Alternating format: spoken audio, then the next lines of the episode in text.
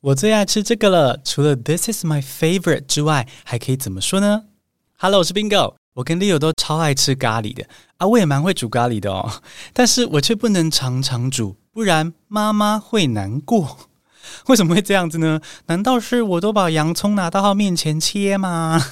今天这集就来分享我们跟咖喱的故事。本期感谢豪斯、Tang、Mandy 赞助播出。Now are ready for the show? Bingo Bubbles Plus, let's go.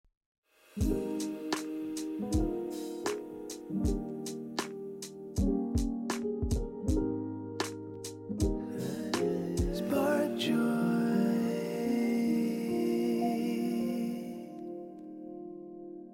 Leo and I love curry very much.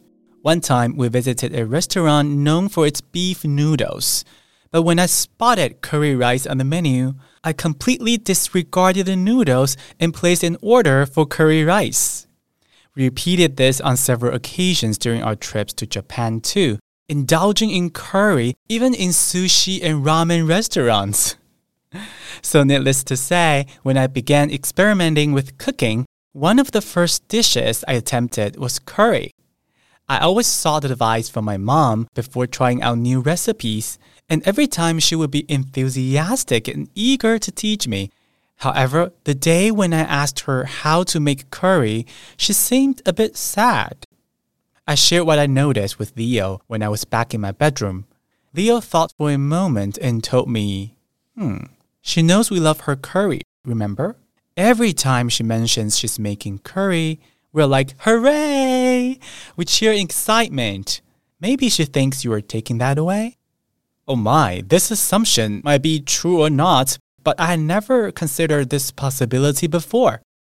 Since then, I've only prepared curry when my mom's away on a trip with my dad. It's a pity I can't make curry often, but I feel my mom's love through this observation. That's all that matters. Does this story spark joy for you？现在来听中文版喽。我跟 Leo 都超爱吃咖喱的、有一次我们去一间牛肉面店，奥伟看到 menu 上有咖喱饭，竟然立刻脑波肉又点了咖喱，我完全忘了自己在牛肉面店。啊，我们去日本玩的时候也是哦，不管是去吃到饱啊、牛冻饭呐、回转寿司店呐，我也是哈，我们都忍不住吃咖喱饭。然后我最近不是开始学做菜吗？当然也有试着做咖喱喽。阿先偷说，我做的咖喱超好吃的，我丽又很喜欢。但是呢，家里的厨艺担当仍然是我妈啦哦。所以在我尝试做新菜色之前呢，都还是会先问我妈说：“哎，该怎么做？”那她教的时候，感觉都蛮开心的。我猜她是觉得说啊，可以把厨艺传承下去给儿子，这样蛮不错的。哎，可是当我问她说：“哎妈，咖喱怎么做？”她却感觉有点失落，而且不止一次哦。每次我做咖喱，她好像都有一点点闷闷不乐的感觉。那我回到房间之后呢，就跟 Leo 说这件事情。他想了一下之后跟我说：“嗯，他知道我们喜欢他做的咖喱。然后之前每次他说晚餐吃咖喱哦，我们都会欢呼哦耶。那时候他看起来都超开心的。所以也许我们自己煮咖喱，就等于是剥夺了这样的机会。哦，Leo 这样猜测，我觉得很惊讶，因为虽然 Leo 的猜测不一定对，但是我没有想过，说不定我妈有这样的心情啊。好，所以听完 Leo 的推理之后呢，我现在都是趁爸妈出远门的时候呢，才能够偷偷的煮咖喱哦，不能常常煮咖喱，是有一点点小遗憾了哦。但这件事呢，也有让我感受到妈妈的爱嘛。还有，哎，原来从她的立场来说，那是她的幸福来源，所以嗯，没关系啦。That's the story in Chinese。接下来重听英文复习，然后再教新单字。Both Leo and I love curry very much. One time we visited a restaurant known for its beef noodles. But when I spotted curry rice on the menu, I completely disregarded the noodles and placed an order for curry rice. We repeated this on several occasions during our trips to Japan too, indulging in curry even in sushi and ramen restaurants. so, needless to say, when I began experimenting with cooking, one of the first dishes I attempted was curry.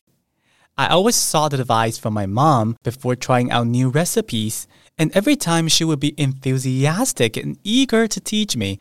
However, the day when I asked her how to make curry, she seemed a bit sad. I shared what I noticed with Leo when I was back in my bedroom. Leo thought for a moment and told me, Hmm, she knows we love her curry, remember? Every time she mentions she's making curry, we're like, hooray! We cheer in excitement. Maybe she thinks you are taking that away?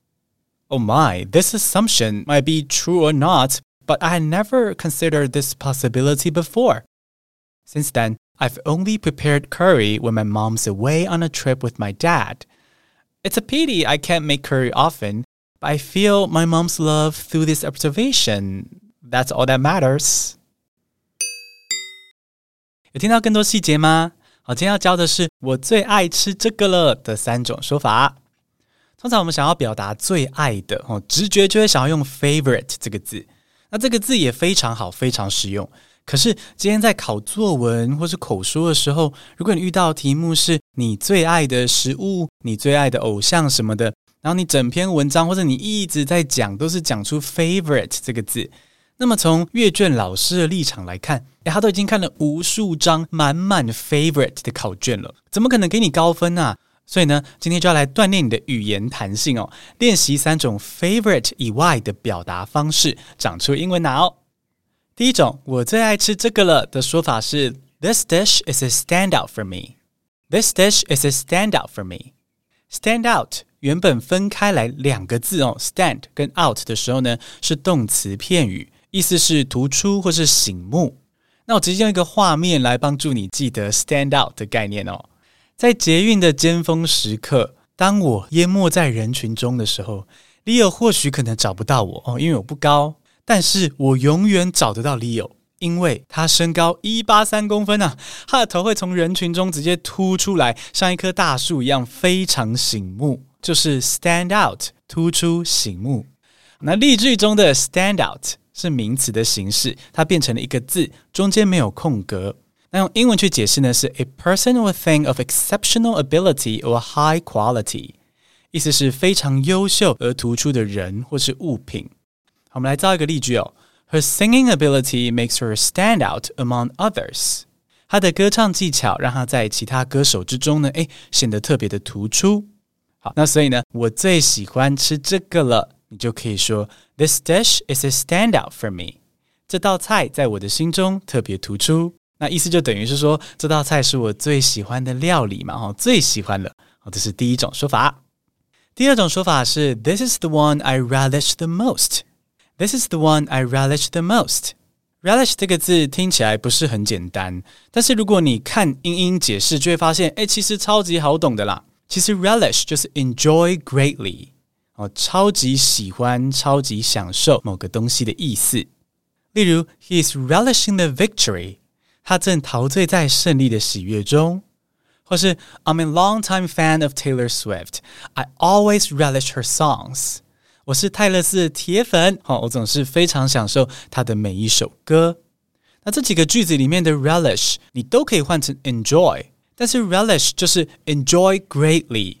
哦，是非常非常 enjoy，爱的程度比较澎湃一点啦吼。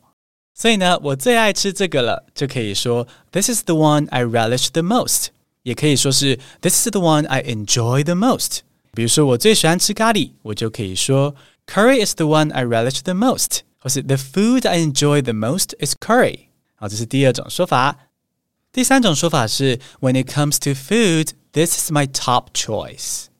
When it comes to food, this is my top choice.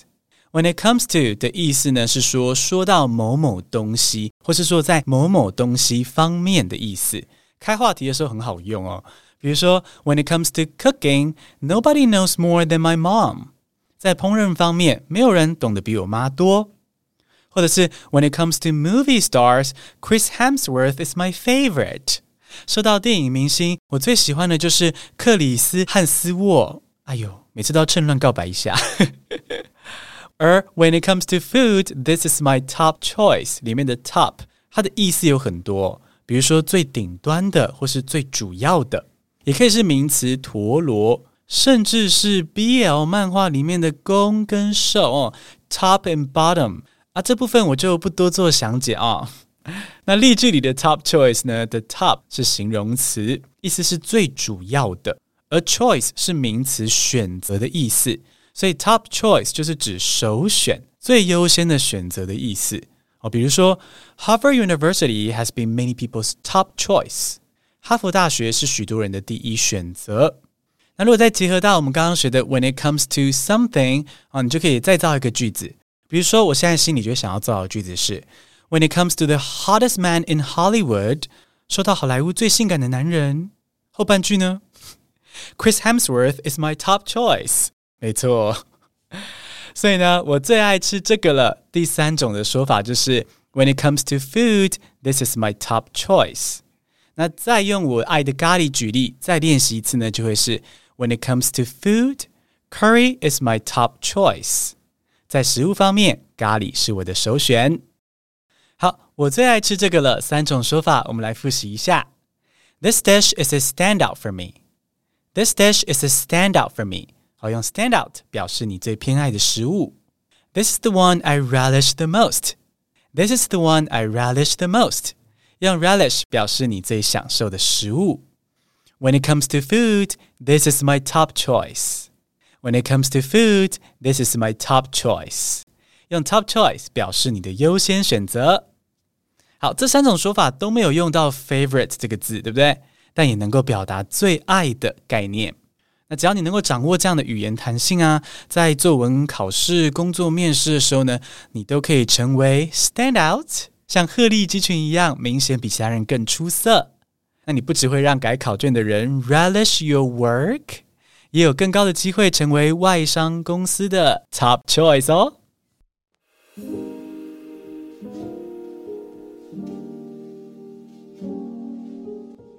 最后，谢谢岛内的朋友，Thank you。每月定额岛内二九九以上听众会收到 BB Plus 系列的逐字稿电子报，英文会越来越好哦，一起朝梦想的生活迈进。谢谢收听，Stay tuned，We love you。